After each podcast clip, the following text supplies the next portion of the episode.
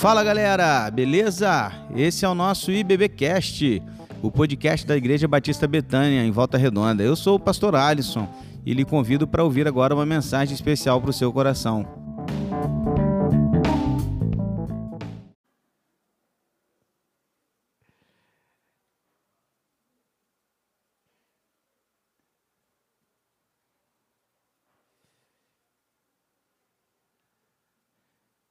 Voltamos hoje de um, de um programa, um projeto chamado Metanoia Radical. Estive lá na sexta, sábado e hoje. Chegamos aí por volta das 4h15 da tarde, moído no corpo, mas renovado na alma. E algo que, que a gente vivenciou lá e que a gente espera que outros irmãos da igreja também possam vivenciar, em nome de Jesus. E apenas digo a você que algo realmente nos confronta e nos faz pensar sobre a nossa vida com Cristo, se estamos ou não vivendo aquilo que o Senhor espera de nós. E é confrontador, desafiador, mas que também nos leva a uma reflexão sincera sobre o que temos feito para a glória de Cristo. Algo muito legal, muito bom. Como dizem por aí, foi tremendo. E a gente, embora os irmãos poderão conhecer mais em breve também, alguns, alguns irmãos da igreja já puderam passar também pelo projeto. E eu espero que em breve outros também possam passar por lá e, e ser transformados. Metanoia significa isso, transformação, mudança de mente, de uma forma radical. Amém, queridos? Você talvez possa não estar entendendo nada, mas uma hora você vai entender quando você puder estar por lá e a gente vai falando sobre isso mais adiante. Mas quero apenas externar aqui minha alegria de estar de volta. De manhã, pastor, aí, profetizando, digam, já estamos chegando lá, né? Pastor Rodrigo esteve pregando hoje pela manhã, na nossa sequência sobre o Evangelho, e gravou tudo certinho. Vai estar no YouTube durante essa semana, dando continuidade aí à nossa, nossa sequência de estudos, né? Na nossa série que iniciamos sobre o Evangelho. E também quero convidar você a deixar sua Bíblia aberta agora, na carta de Paulo, aquela que ele escreveu aos cristãos na Galácia, ou seja, aos Gálatas. Quero convidá-lo a abrir sua Bíblia, lá no Carta dos Gálatas, aos Gálatas, capítulo 1. Nós vamos ler dos versículos de 13 a 24, embora não leremos de uma vez só, vamos ler alguns blocos de versículo. Eu convido a você a deixar sua Bíblia aberta aí, para que você nos acompanhe nessa sequência de estudos, de pregações e mensagens intitulada Livres. Estamos refletindo sobre a liberdade em Cristo pela graça. Esses, esse capítulo inicial é um capítulo introdutório, mas daqui a pouco nós vamos falar sobre muitas coisas que tratam diretamente sobre a nossa prática de vida. E eu quero convidar você hoje para mais uma reflexão, mais um, uma mensagem, mais uma pregação voltada para isso. Estamos iniciando nesse momento. Você teve que provar a alguém quem você é ou o que você sabe? Você já teve que provar na, sei lá, na sua, perdão, na sua empresa ou em um projeto, na sua igreja, em algum ministério, já teve que provar um pouco da sua trajetória de vida, sobre quem é você, sobre o que você conhece, sobre as suas aptidões. Hoje em dia se usa muito o que a gente chama de LinkedIn, né? É, é muito mais é, virtual hoje em dia essas coisas, mas antigamente, e aí eu né, me incluo nesse antigamente, a gente fazia um negócio chamado currículo, né? E nesse currículo a gente colocava lá, né? Cada hora mudava, né? Era é, é muito legal. Você ia fazer um currículo, aí você pesquisava o RH, falava, não, tá errado, tem que fazer assim, tem que pôr o nome primeiro, telefone depois, não sei o quê. Aí você ia mudando um monte de coisa, né? Aí, basicamente, você apresentava um pouquinho sobre quem você é, sobre o que você conhece, quais são os seus conhecimentos técnicos de formação, de estudos e também suas experiências de, de trabalho, né? É, geralmente a gente tende a ir para uma linha de trabalho, para uma empresa específica, uma, uma área específica. Então, quanto mais experiência você tem nessa área, é bom para que você seja aceito para uma função específica em alguma empresa. Bom, Paulo vai apresentar para a gente um meio que um currículo sobre quem ele era. É estranho pensar que Paulo precisava provar aos cristãos, dos, aos Gálatas, quem ele era, visto que ele foi um dos que fundou a igreja ali.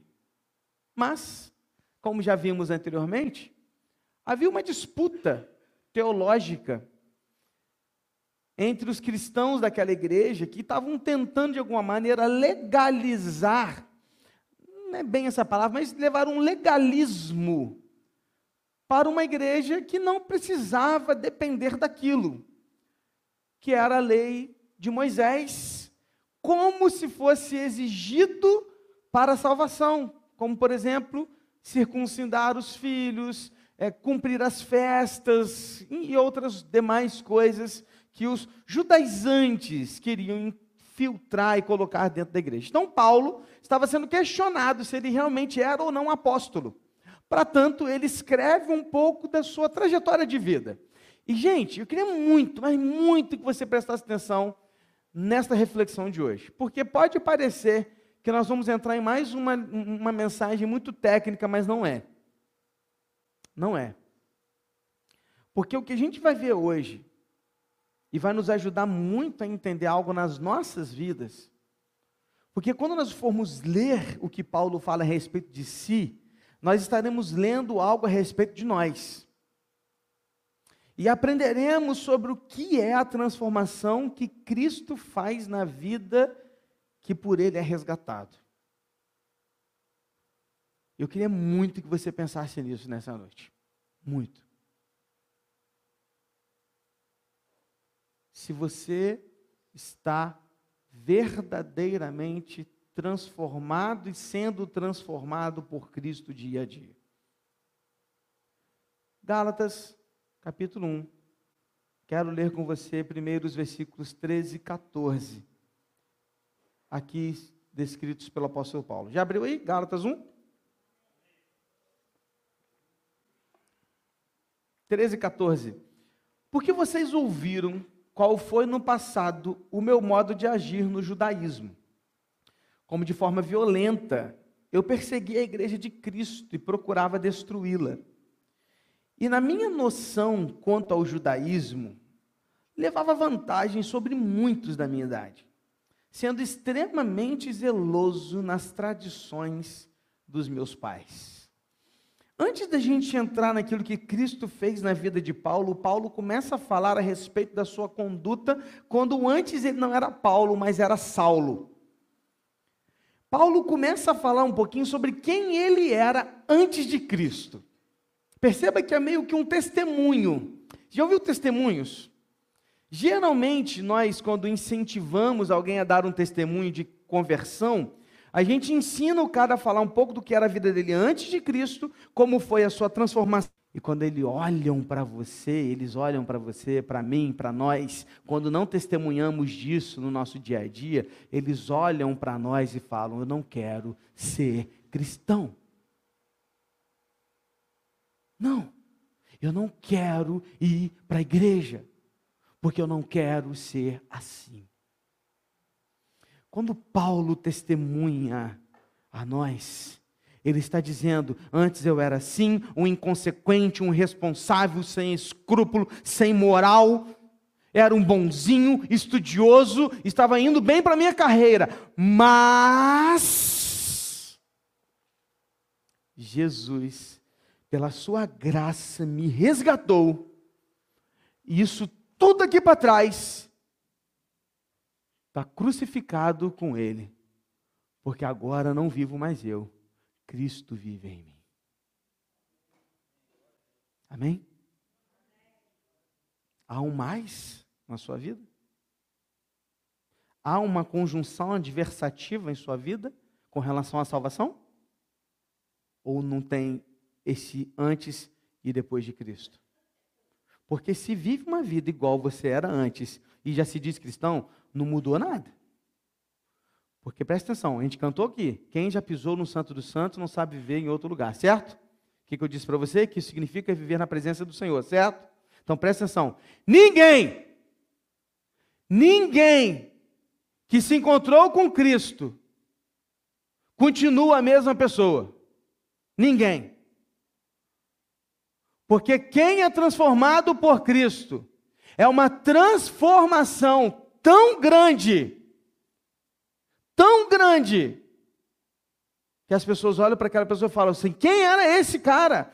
É esse? esse cara era um endemoniado de Gadara. Olha, ele agora está lúcido, conversando, falando com as pessoas, voltou para sua família e está falando do Evangelho. Quem era esse? Era um coletor de impostos, um, um irresponsável, um inconsequente, um ladrão, um desonesto. E agora que Jesus entrou na vida dele, Zaqueu mudou completamente. Não é mais esse homem. Quem é esse? Era Pedro, um cara que brigava com todo mundo, que saía batendo em todo mundo, que respondia todo mundo, e agora é alguém calmo, alguém que prega a palavra, é alguém que evangeliza de verdade e que prega no meio de todos que estão contra ele, dentro de um templo, lá no templo de Jerusalém, falando sobre o que eles, judeus, haviam feito contra Jesus. Pronto a morrer, crucificado de cabeça para baixo, porque não era digno de morrer como seu mestre quando foi condenado à crucificação, disse: Eu quero ser crucificado de cabeça para baixo. Eu não sou digno de ser crucificado como Jesus. Quando Jesus entra nas nossas vidas, esse mais, ele acontece de verdade. Não tem meia conversão. Ou você se converte de verdade em Cristo, ou você não é convertido em Cristo. Está entendendo? Desculpa pelo grito no seu ouvido e a batida no púlpito, não sou de fazer isso, mas saiu. Bom, se você entendeu, tá bom.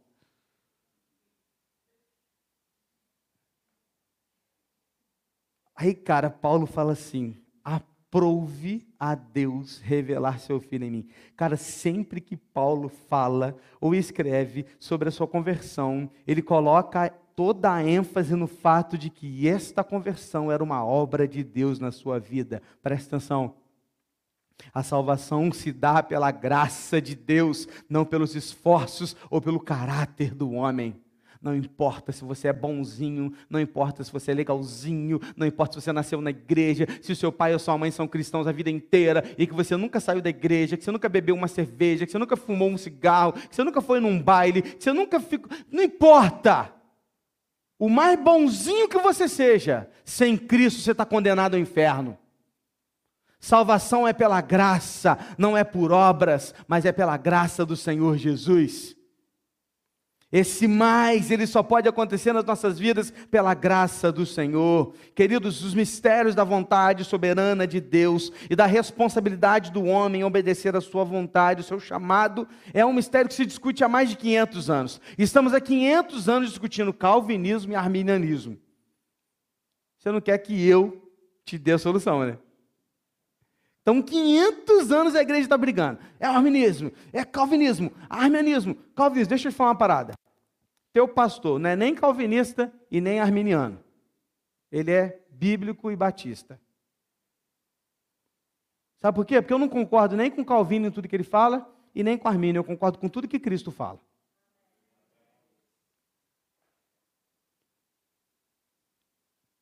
O que eu entendo é que nós sabemos que Deus não quer que nenhum pereça. Amém?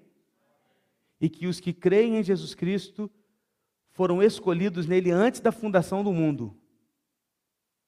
Pela sua presciência, pelo seu pré-conhecimento daqueles que aceitariam de forma pela sua fé, pela graça em Jesus a salvação.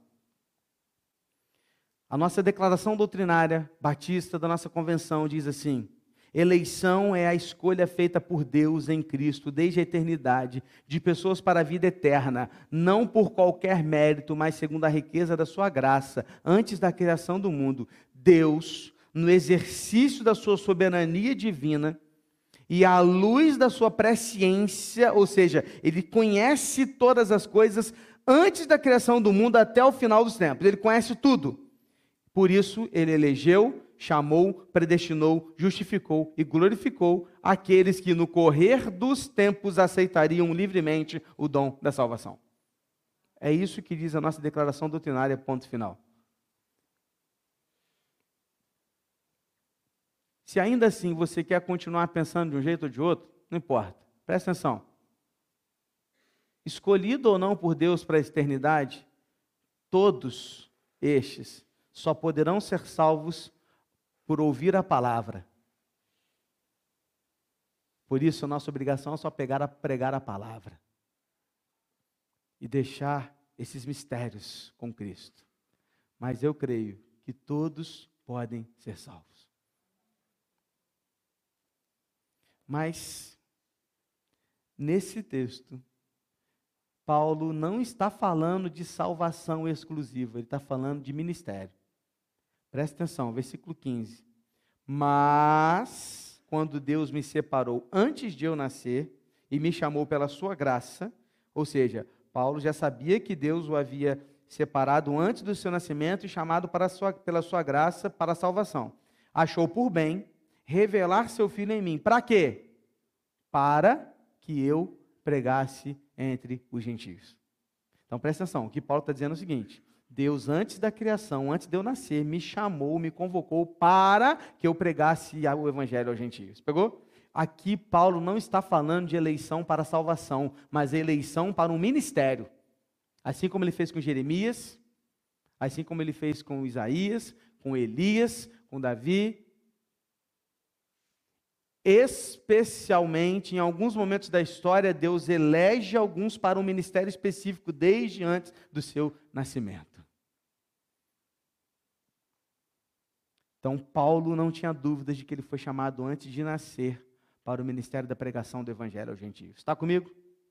Então, uma questão teológica. Nesses versículos aqui, Paulo está falando de uma eleição para um ministério específico. Assim como eu creio que Deus me chamou antes de eu nascer para o ministério pastoral. E por mais que seja duro, difícil, complicado e às vezes dá vontade de parar, se ele chamou, a gente continua. Eu entendo assim, é uma experiência minha, para mim. Deus também chama cada um de nós para um ministério específico, quando assim Ele quer. Talvez você está sentado aí agora e você ainda não tenha percebido. Mas Deus te elegeu desde antes do seu nascimento para cumprir o ministério que Ele separou para você. Para você. Deus te amou desde a eternidade, por isso Ele te criou. Enviou seu filho para morrer no seu lugar, te dar nova vida. E tendo feito isso, Ele te chamou para cumprir o ministério, para cumprir e glorificar o nome de Deus. E você ainda acha que não tem nada para fazer na igreja? Você ainda acha mesmo que tem muita gente já fazendo alguma coisa e você não precisa fazer nada? Você ainda acha mesmo que você não pode oferecer nada para a igreja? No quesito trabalho, serviço? Qual é o seu ministério? Qual é a da sua vida? É só isso mesmo que você vai oferecer? Nem depois de uma pandemia, onde, quando começou a pandemia, o que eu mais ouvia assim, pastor, meu Deus, Jesus está voltando, pastor, meu Senhor. Quando acabar essa pandemia, nunca mais eu vou faltar um culto. Nunca mais eu vou deixar de ser dizimista, pastor. Nunca mais, ó, pastor, pode contar comigo para tudo, pastor. Vou ficar firminho na igreja agora. Passa a pandemia, entra a guerra. Pastor, será que é a terceira guerra mundial? Ai, ai, ai, é o Armagedon. E agora? Vai acontecer? Será? É a volta de Jesus. E agora? Não, não, com essa guerra agora eu vou lá. Já se passaram 90 dias da guerra, acredito que sim, né? E a gente está já assim, ah, não, não. Passou. Alarme falso. Vamos continuar a vida, galera. Tá tudo bem. Mesmo depois de Deus te dar aquele livramento, mesmo depois de Deus te responder aquela oração, mesmo depois de Deus te dar aquele emprego que você tanto pediu, mesmo depois de Deus te ajudar você a passar naquela prova que você tanto pediu, mesmo depois de você pedir ao Senhor que resgatasse a sua família, ela está resgatada em nome de Jesus. Mesmo depois que você pediu o resgate do seu casamento e Jesus resgatou o seu casamento, você continua olhando para a sua vida apenas para o seu umbigo e não consegue servir a igreja de Cristo? Aí você talvez esteja pensando: não, pastor, mas o que eu posso fazer? Não é você que tem que me perguntar isso. É eu que tenho que te perguntar isso. O que, que você pode fazer? O que, você pode fazer? Paulo entendia isso. Aí Paulo continua. Porque depois dele ter sido resgatado por Cristo, ele está dizendo o seguinte para a turma aqui, ó. Como eu disse para vocês na semana passada, para nós aqui, né? Eu não, eu não tenho um evangelho que veio por homens. Meu, o evangelho que eu conheço vem de Cristo. Por isso que quando eu fui lá no caminho de Damasco e eu fui liberto por Cristo, eu não fui para Jerusalém, eu voltei para a Arábia. E depois eu fui para Damasco. Sabe quanto tempo se passou? Três anos. Três anos para que Paulo começasse o seu ministério. Às vezes parece que Paulo, assim, né? Damasco, bum, Jesus entrou na vida dele, ficou cego, foi lá, clareou de novo e já saiu pregando. Não! Três anos, três anos no esconderijo, três anos no silêncio, três anos sendo preparado por Jesus para aquilo que ele iria fazer. Então, deixa eu te falar uma coisa: para de achar que você pode dar qualquer coisa para Deus. Se prepara para aquilo que você tem feito. Qual é o seu ministério? Se prepara para o seu ministério. É a música? Então se prepare melhor para a música. É o som? Então se prepare para o som. É a multimídia? É a transmissão? É a limpeza? É a recepção? É o estacionamento? É, são as crianças? É o professor? É a cozinha? Não importa. Se você faz, faz o seu melhor. Prepare-se para isso. Prepare-se, meu irmão. Porque as dificuldades virão. Mas se você estiver preparado e certo daquilo que você foi chamado, você não vai desistir. Aí o texto continua. Já lá, último trecho. Passados três anos foi a Jerusalém. Aí que ele foi para Jerusalém, ó. Passados quantos anos? Três. Fui a Jerusalém para me encontrar com Cefas. Quem é Cefas? Pedro. Então vamos lá. Fui a Jerusalém me encontrar com Pedro. E fiquei 15 dias com ele. E não vi outro apóstolo, um, não vi outro dos apóstolos, a não ser Tiago, o irmão do Senhor Jesus. Então, com quem que ele teve contato? Só com Pedro e Tiago. Versículo 20. Ora, a respeito do que estou escrevendo a vocês, eu afirmo diante de Deus que não estou mentindo. Depois, fui para as regiões da Síria e da Cilícia, e eu não era conhecido pessoalmente pelas igrejas da Judéia que estão em Cristo. Ouviam somente dizer: Aquele que antes nos perseguia, agora prega a fé que no passado procurava destruir. E o 24 vai dizer: E glorificavam a Deus a meu respeito. Que coisa linda, irmãos. Porque Paulo está dizendo o seguinte: ó, gente, não foi por homens que eu recebi o evangelho, não. Quando eu me entreguei para Cristo Cristo me resgatou e me salvou, eu não fui para Jerusalém ser ensinado por Pedro, nem por Tiago, nem por os outros apóstolos. Eu fui e voltei para minha casa, e lá eu fui tratado por Deus, lá eu recebi de Deus o seu evangelho. Por três anos eu fui preparado por Cristo, e depois que eu fui preparado por Cristo por três anos, aí sim eu fui para Jerusalém. Encontrei com Pedro, 15 dias apenas, conversamos, falamos sobre sobre o evangelho, falamos sobre teologia, seja lá o que for. Conversei com o Tiago e foi apenas com os dois, nenhum deles mais. Depois disso, fui começar meu ministério.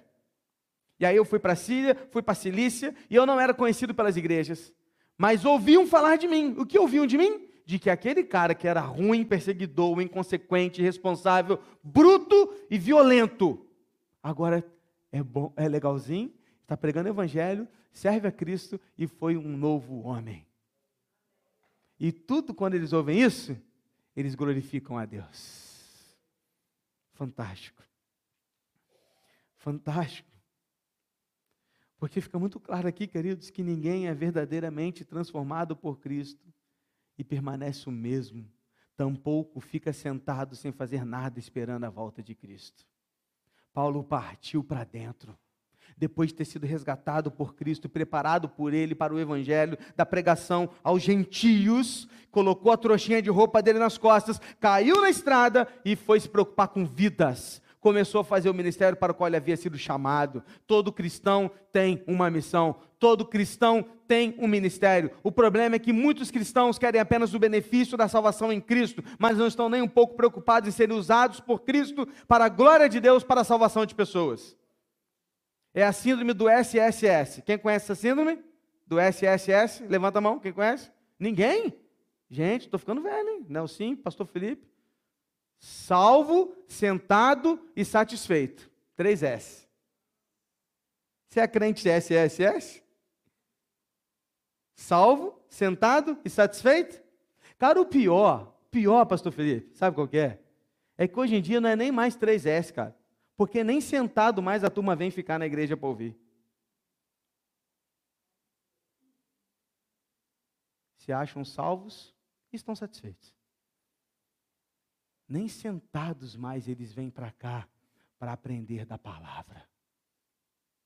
Acreditam que podem ser cristãos sozinhos. Não existe cristão solo. Não existe igreja de um. Porque o reino de Deus é um reino de amigos.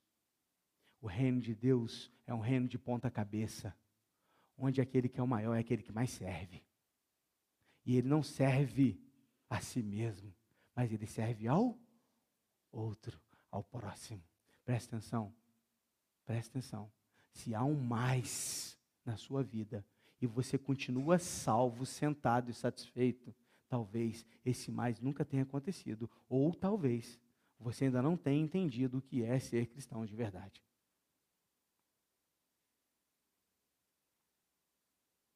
Aonde está a igreja de Cristo, irmãos?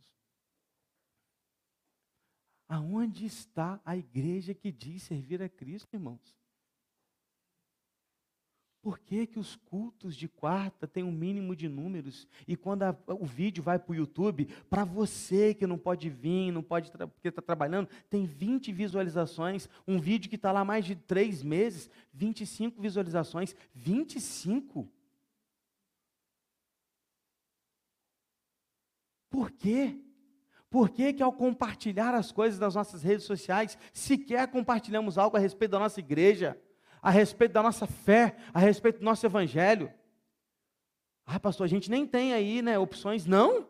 O que mais tem é opção, o que mais tem aí é arte feita e bem feita para você compartilhar, com uma boa frase, com uma boa pregação, com uma boa palavra, para você compartilhar para quem você quiser. Semana passada começaram a chegar aqui os, os, as ferragens da igreja.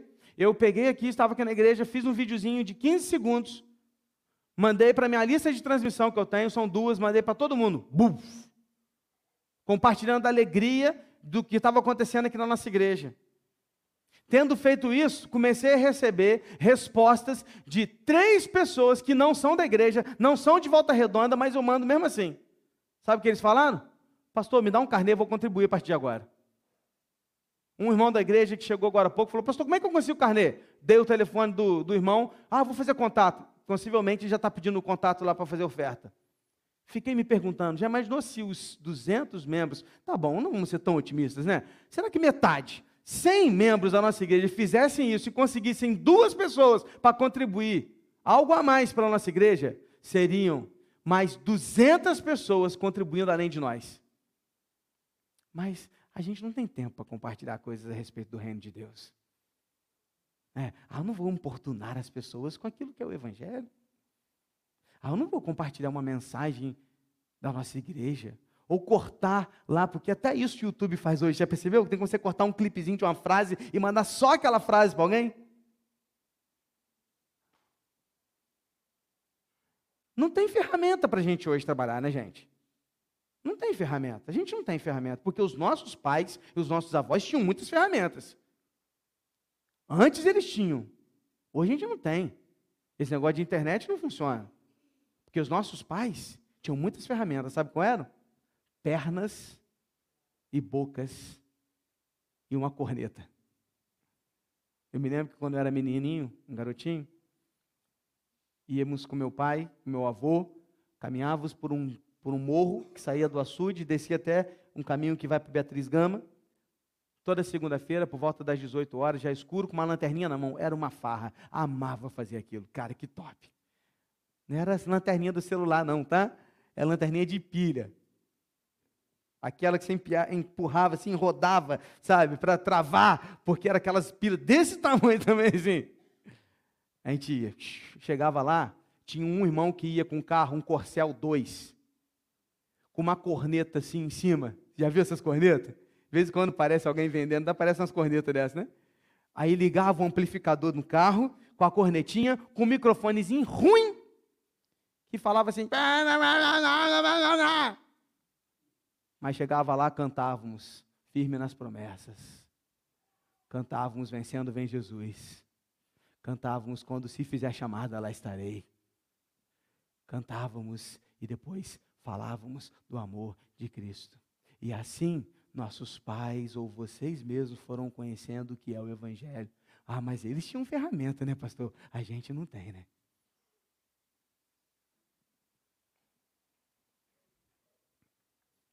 Paulo tinha ferramentas, né, pastor? Poxa, como é que ele ia fazer três viagens missionárias, né? Poxa, claro que ele tinha pernas, uma trouxinha de roupas e muita disposição para fazer a vontade de Deus. O que nós mais temos hoje é ferramenta, mas nos falta disposição para fazer a vontade de Deus.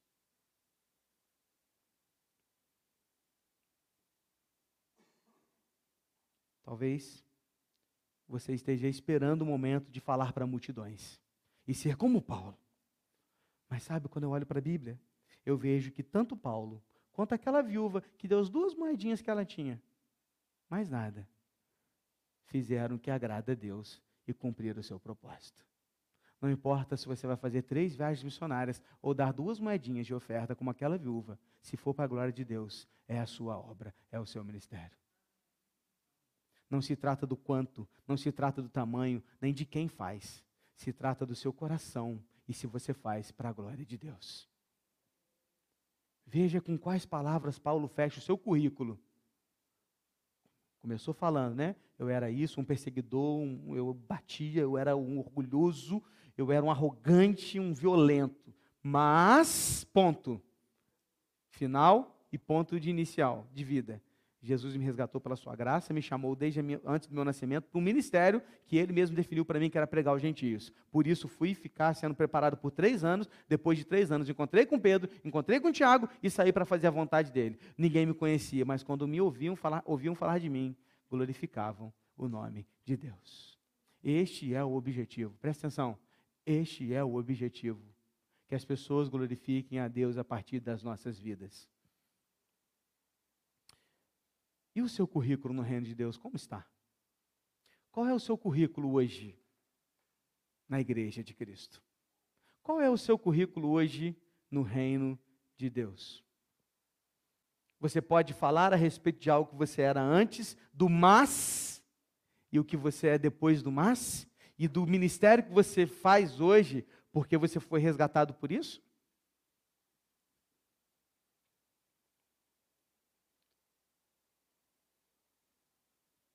Ou qual é o objetivo com o qual você serve, se é que você serve a Deus de alguma maneira? Qual é o seu objetivo?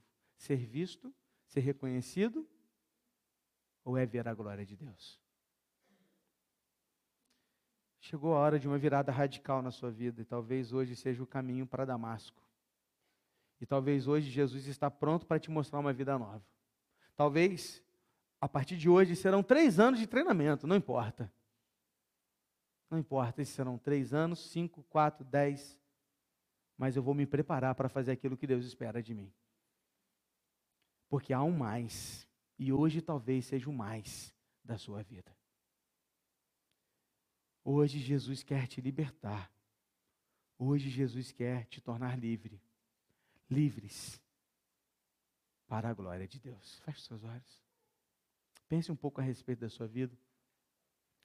Feche seus olhos, querido, por favor. Apenas medite agora em tudo que você ouviu.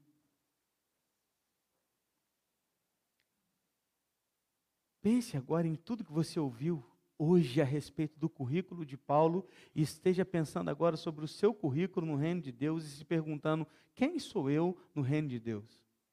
Eu vou te dar duas oportunidades hoje. Vou dar a primeira oportunidade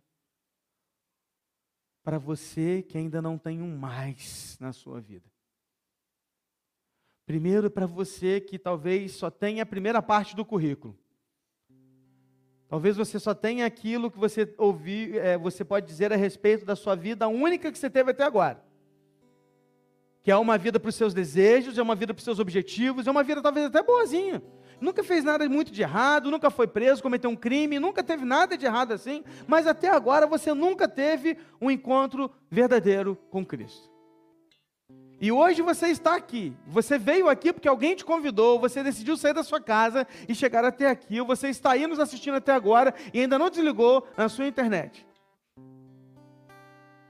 E hoje Jesus está dizendo assim para você: Filho, filha, Hoje eu quero entrar na sua vida. Eu quero resgatá-lo para uma vida nova. Eu quero colocar um ponto final e um ponto inicial na sua trajetória agora. E é pela graça, não é sobre o que você faz, é sobre o que eu fiz por você. E eu quero te dar essa oportunidade para você reconhecer hoje que você precisa de um mais na sua vida. Se há alguém aqui nessa noite que está disposto, pronto a dizer, querido Jesus, eu quero pôr um mais na minha vida a partir de agora, e eu peço ao Senhor Jesus que me resgate, que o Senhor me leve e que o Senhor me tire das trevas, porque eu só posso, só pode acontecer se o Senhor fizer por mim. Eu quero colocar minha vida diante do Senhor agora para isso. Alguém? Fique em pé no seu lugar que quer orar pela sua vida. Graças a Deus. Há mais alguém? Há mais alguém que quer colocar um mais hoje na sua história? Graças a Deus. Há mais alguém? Graças a Deus. Há mais alguém? Há mais alguém nessa noite? Se houver alguém na internet, manda aí o seu nome, faz, se manifesta aí, por favor, no chat. Nós vamos depois pegar o seu nome. Eu quero te dar uma segunda oportunidade. Uma segunda oportunidade para você. Para você que se diz cristão. Para você que já reconhece que há um mais na sua história. Para você que reconhece que Jesus já te resgatou das trevas, já te deu uma nova vida, mas você está como essa síndrome do SS salvo e satisfeito, e você não serve ainda a igreja de Cristo, ou você deixou de servir por alguma razão, ou você parou de servir o reino de Deus e hoje você quer voltar a servir. Se você quer tomar essa decisão hoje também, eu quero convidar você a ficar em pé no seu lugar, que eu quero orar por você. Alguém? Alguém nessa noite que entende isso e quer voltar a servir no reino de Deus de uma forma especial? Não quer ficar parado? Graças a Deus. Há mais alguém? Graças a Deus. Graças a Deus. Graças a Deus. Há mais alguém? Há mais alguém? Graças a Deus. Última vez que vou perguntar, não vou perguntar mais. Há mais alguém que quer fazer isso hoje? Graças a Deus. Feche seus olhos. Feche seus olhos. Ore comigo. Pai, na tua presença nos encontramos nessa noite, Senhor.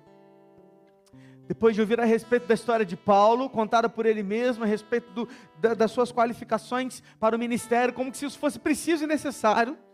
Mas para os Gálatas foi preciso e necessário para que a partir de agora ele pudesse falar a respeito daquilo que precisava ser mudado naquela igreja. Mas para que chegasse a isso, Paulo precisou apresentar a eles que há um velho Paulo, mas há um mas na sua vida. E depois dessa, desse resgate em Cristo, há um novo Paulo. Um novo Paulo que se entregou para o serviço para o qual ele foi chamado. E nessa noite eu quero colocar diante do Senhor a vida dos irmãos que estão em pé. Quatro deles se colocaram em pé primeiro, dizendo que querem reconhecer a partir de hoje que talvez o que eles viveram até hoje não foi exatamente o mais da sua história, mas eles querem hoje reconhecer isso e pedem ao Senhor Jesus que, que os resgate em Cristo, que o Senhor dê a eles uma nova chance e que o Senhor hoje coloque um ponto final no velho homem e um ponto inicial no novo homem. E há também outros que ficaram em pé depois, reconhecendo que até aqui não estavam servindo, ou deixaram de servir, querem voltar a servir, ou começar a servir, de uma maneira mais especial ao Senhor, porque até então estavam se sentindo apenas salvos e satisfeitos. Mas com muita coragem, se colocaram em pé para dizer: Eu quero fazer mais, eu quero fazer mais para o meu Deus, porque eu não quero um currículo vazio. Não para a nossa glória, porque Paulo não fazia isso para sua glória. Porque depois que ele apresenta o seu currículo, ele diz: tudo isso, as pessoas glorificavam a Deus. Então, Pai, para a glória do teu santo nome, usa as nossas vidas para o teu louvor, para que as pessoas glorifiquem o teu nome através das nossas vidas Desperta-nos, Deus, para uma vida nova em Ti, Senhor. Desperta-nos, Pai, para dedicar as nossas vidas de uma forma mais especial. E não sermos cristãos apenas nominais, mas sermos cristãos de verdade, que te servem com toda a vida não apenas com parte dela. Não cristãos que dão migalhas ao Senhor, mas que dão tudo que têm, tudo que são. Afinal, tudo que temos e tudo que somos pertence a Ti. Porque nem o que somos e nem o que temos é mérito nosso, mas é a graça do Senhor sobre as nossas vidas. Por isso, Deus ajuda-nos nessa noite. Em nome de Jesus. Amém, Senhor. Você está perto de alguém que está em pé aí? Dá um abraço a essa pessoa aí, vai. Aí um abraço a essa pessoa. Cumprimenta ela aí e fala assim, meu irmão, tamo junto, cara. Conta com a gente, conta comigo. Você pode ficar em pé no seu lugar agora, todos?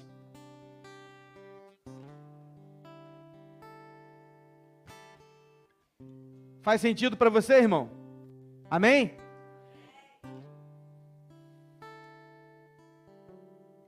A partir de agora, Paulo vai falar sobre muitas outras coisas de transformação de vida. Cara, não deixe de vir. Continue vindo, não pare. E se por algum motivo você não puder vir, não deixe de assistir, porque você tem ferramentas para isso. Tem o YouTube, tem o Spotify da igreja. Segue lá e você vai poder ser abençoado também. Amém? Vamos orar?